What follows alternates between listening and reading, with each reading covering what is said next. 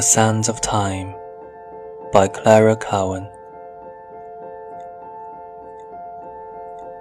Kathryn, Kathryn, repeated the call, interrupting my thoughts.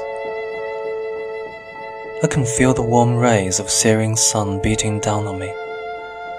There is not one single fluffy cloud in the tranquil cornflower sky.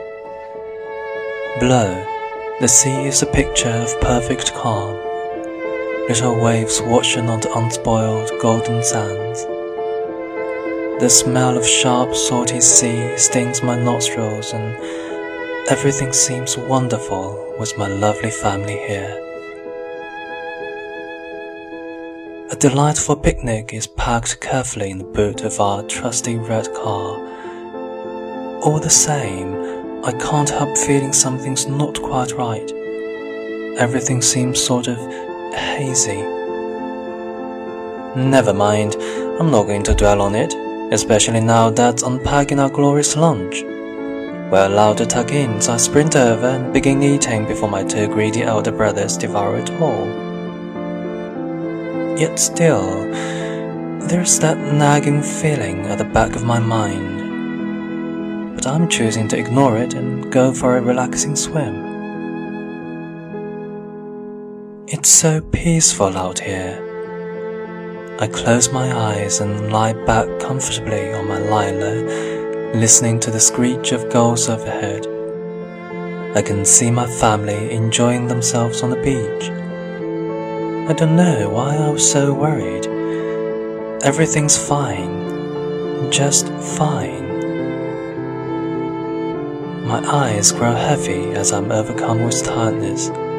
My eyelids start to droop. After what seems only a few minutes, I awake in horror at the blurred horizon. A mist seems to have descended, swiftly enveloping me. I peer frantically for my beloved family, waving, screaming at the top of my voice, but it's futile. They can't hear me, they can't see me, it's too late. The mist has now engulfed them. Salty tears begin streaming down my face, uncontrollably.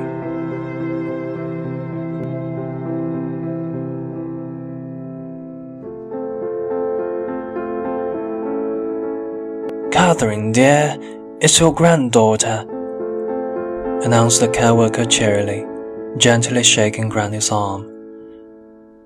She just sits there, indifferent.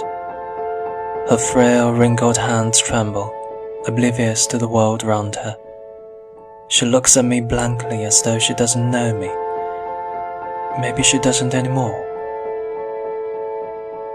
It's hard to remember my dear Granny without dementia.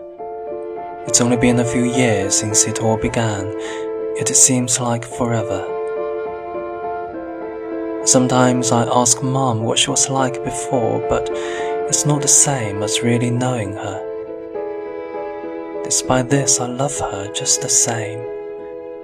She squeezes me tightly as though she'll never let go, and perhaps an indication as to how loving she once was. Experts say it's important to engage and stimulate people with dementia by looking through photos or even just having conversations. Suddenly, I remember the cardboard box of old photos I used to enjoy looking at when I was little. With renewed interest, I rush to get them from under her bed and blow off the thick covering of dust. That's when I see it. A picture of my granny in her youth, surrounded by her family, standing grinning happily up the camera on a beautiful beach. A flicker of recollection momentarily passes across her face.